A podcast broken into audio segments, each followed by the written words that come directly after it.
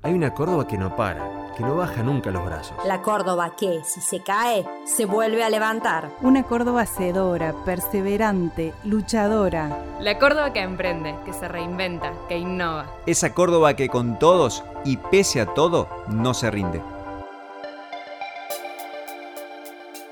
Bienvenidos a Córdoba Empresaria 2020, el reconocimiento de la voz y de la comunidad de negocios a los que crean valor. Hola, ¿cómo estás? Soy Daniel Alonso, editor de negocios en La Voz del Interior, y en este podcast te quiero presentar a los empresarios ternados para el reconocimiento que La Voz realiza al sector y que hemos denominado Córdoba Empresaria 2020. Bueno, vamos a hablar con estas personas que desde sus empresas realizan aportes de valor, aportes que trascienden personas que queremos que conozcas porque consideramos que en muchos casos son modelos a seguir, pero también porque son una muestra de un universo muy amplio, este año en particular, de personas que se han esforzado al máximo para seguir de pie. Córdoba Empresaria es presentado este año por Bancor, el banco de todos los cordobeses con 147 años de historia, y el reconocimiento busca poner en primer plano cinco valores convertidos en categorías. Uno de esos valores es la resiliencia y hoy te vamos a contar uno de los casos ternados en esta categoría. Hola, soy Matías Finocchietti, socio director de la firma Chamás, empresa que nace en el año 1869, hace más de 150 años. La fundó un tatarauro nuestro, un químico francés, don Augusto Chamás, que junto con su esposa deciden empezar a elaborar confituras y masas finas quizás por su país de origen, Augusto, él era francés, Augusto quiso cambiar un poco la, realidad local de lo que eran masas criollas, eh, elaborando distintos productos con distintos ingredientes, cambiando recetas, un poco fue innovando. Y bueno, con su mujer se instalaron un pequeño negocio que fue muy aceptado en la sociedad en ese momento y fueron creciendo. Con lo cual, generación tras generación, fue manteniendo. La verdad es que no deben quedar muchas empresas tan longevas en Córdoba y en Argentina, ¿no? Como Chamás, que ya tiene 151 años y que ahora está bajo la conducción de la sexta generación de la que forma parte Matías Finocchietti. De arranque hay algo esencial, ¿sí? Ninguna empresa, sea del sector que sea, puede atravesar un siglo y medio si no lo hace acompañando a la demanda y adaptándose a todos los vaivenes. Nosotros en Chamás ya hace varios años que veníamos trazando nuestro nuevo futuro y, seguir permaneciendo.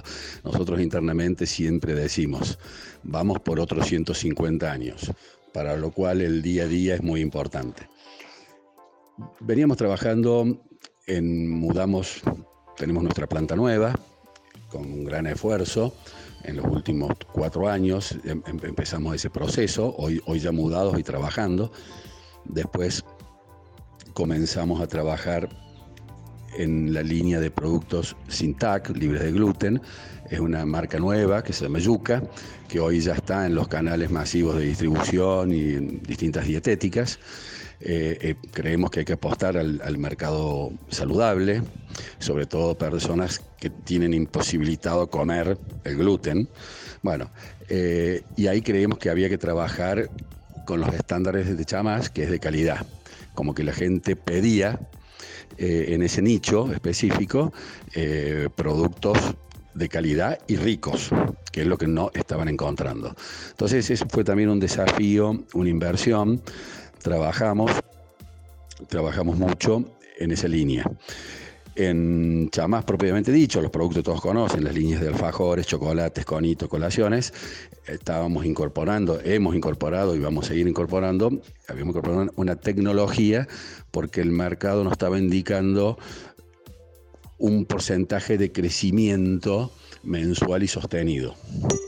La pandemia está claro que ha sido un punto de quiebre para todos y en el caso de Chamás hubo que recurrir una vez más a esa capacidad de resiliencia, de adaptación, de adecuación, de buscarle la vuelta para seguir produciendo y vendiendo. Nuestro rubro estaba muy enfocado a lo que es turismo, visitantes de Córdoba, eh, aeropuerto, terminal de ómnibus, shopping, sierras. Eh, Córdoba es principalmente turística. Eh, el encierro total y obligatorio nos descolocó, o bueno, creo que a todos nos causó distintas sensaciones. Pero bueno, rápidamente nos sentamos con mi sobrino Pedro Álvarez, mi primo José Ignacio, que están todos en las distintas gerencias, a, a elaborar qué se hace con esto, cómo se sale de esto, cuando la caída es prácticamente del 80%. Y ahí fue cuando empezamos a, reconvertirnos en cambiar productos, aumentar gramaje, cambiar sabores, para tratar de ir a mercados masivos donde nosotros no estábamos con presencia, pero sí, pandemia mediante, esta gente seguía abierta. Entonces dijimos, no solo tenemos que trabajar y vender para el turismo o la regalería en Córdoba, sino el cordobés también tiene que consumir nuestros productos.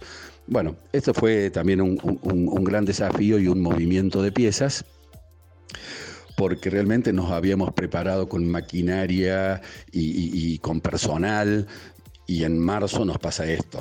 Bueno, había que actuar. El podcast que estás escuchando está auspiciado por UniversoNet, una empresa de Internet con presencia en Córdoba y muchas otras provincias del país. UniversoNet es lo esencial en Internet Manda tu consulta ingresando a www.universo-medionet.com.ar. Un dato clave es que los productos de chamás son perecederos, ¿sí? una colección que dura 30 días, un conito 45 días, un alfajor 2 meses, 60 días. Y esto es todo un tema en una cuarentena, sobre todo al principio cuando fue muy estricta. Los locales quedaron cerrados, los empleados cada uno en su casa. De esos locales con los recaudos necesarios para ir retirarla, bueno, fue donada, por ejemplo, desde el Banco de Alimentos, otro dando a los hospitales, a lo que es enfermería, otros a los que hacían delivery para que cuando le compren algo le regalen un conito o un alfajor. Bueno, empezar a circular esa mercadería, parte con los empleados. Bueno, eh, y también la materia prima. Pues digo, si nosotros hiciésemos tuercas, eh, autopartes o ropa o cualquier cosa que no es perecedero, uno puede decir guardo el stock, lo vendo después de temporada, fuera de temporada, o incluso puedo seguir haciendo a puertas cerradas. Y cuando haya mercado tengo más stock y me, capitalicé. En nuestro caso, hasta la materia prima se vencía. Con lo cual, seguimos trabajando con nada de venta para que esa materia prima o ese producto terminado lo aprovechen gran parte de las personas. Eh, muchos de los empleados salieron a vender delivery, eh, nuestros hijos, eh, muchos tratamos de, de hacer lo que se podía hacer con esa mercadería existente. A la vez, otra estrategia fue con los productos yuca, sin TAC, y que se elaboran en una planta aparte, porque no se los puede mezclar. En definitiva, no se quedaron con los brazos cruzados, sino que salieron a buscar maneras, formas de enfrentar la adversidad. Creo que la resiliencia es un, valor clave, te diría fundamental, porque es la que nos mantiene en el eje. Eh, no nos podemos obnubilar, encerrar, llorar eh, o lamentar.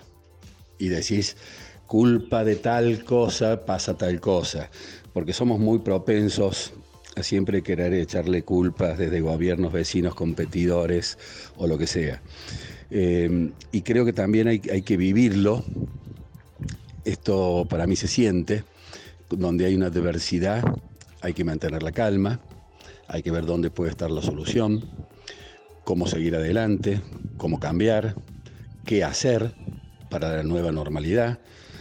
Eh, entendemos eso. Y uno también tiene que saber que en la espalda tiene un montón de familias que miran las decisiones que uno toma.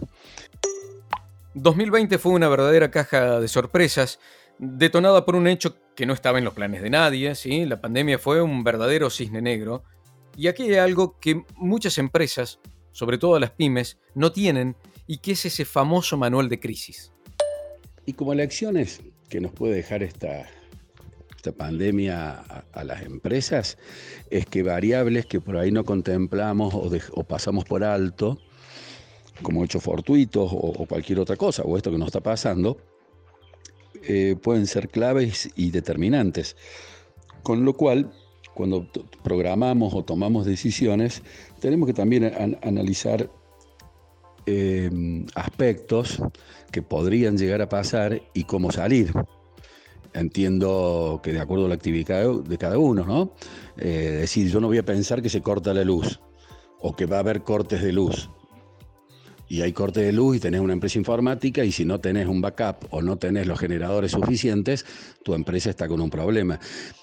o cualquier otra, es la línea de producción nuestra, o en cualquier otra actividad, o el que vende en un comercio.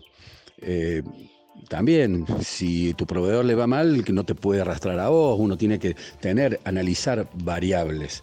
Y esto nos tiene que enseñar que no es solo voluntad nuestra, sino también contexto.